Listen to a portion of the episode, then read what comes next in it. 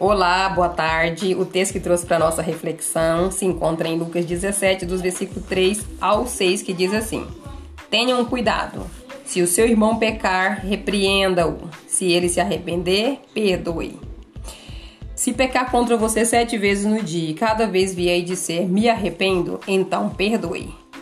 Os apóstolos pediram ao Senhor: aumente a nossa fé. E ele respondeu: se a fé que vocês têm fosse do tamanho de uma semente de mostarda, vocês poderiam dizer a essa figueira brava: arranque-se pelas raízes e vá se plantar no mar, e ela obedeceria. Uma das tentações mais comuns entre os cristãos é serem extremamente inflexíveis diante das falhas dos outros e agir sem misericórdia. Precisamos aprender essa qualidade com nosso Mestre Jesus e perdoar. O texto que lemos inicia com Jesus alertando os discípulos a tomarem cuidado com eles mesmos. Ninguém está livre de pecar.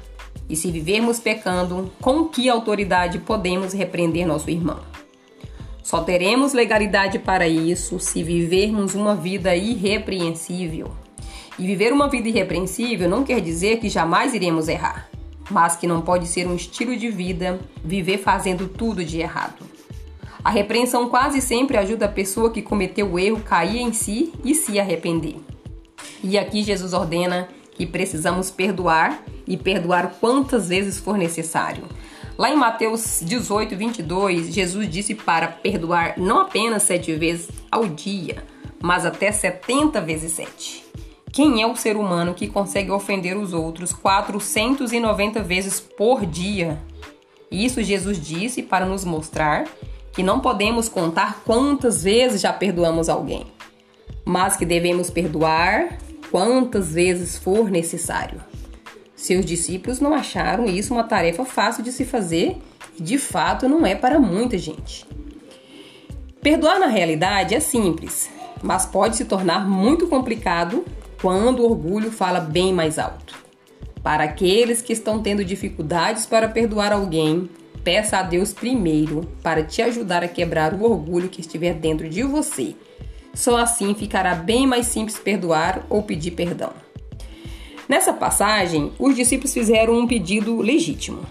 Eles queriam a fé necessária para que pudessem perdoar verdadeiramente.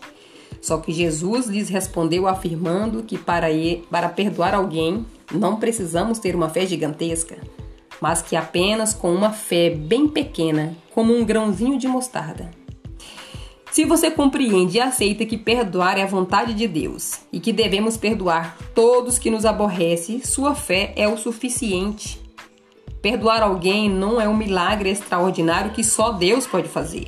Se você crê no Senhor Jesus como Filho de Deus, que veio ao mundo para nos salvar, sua fé é o bastante para perdoar também. Amém? Tenha uma boa tarde na presença do Senhor Jesus e até amanhã.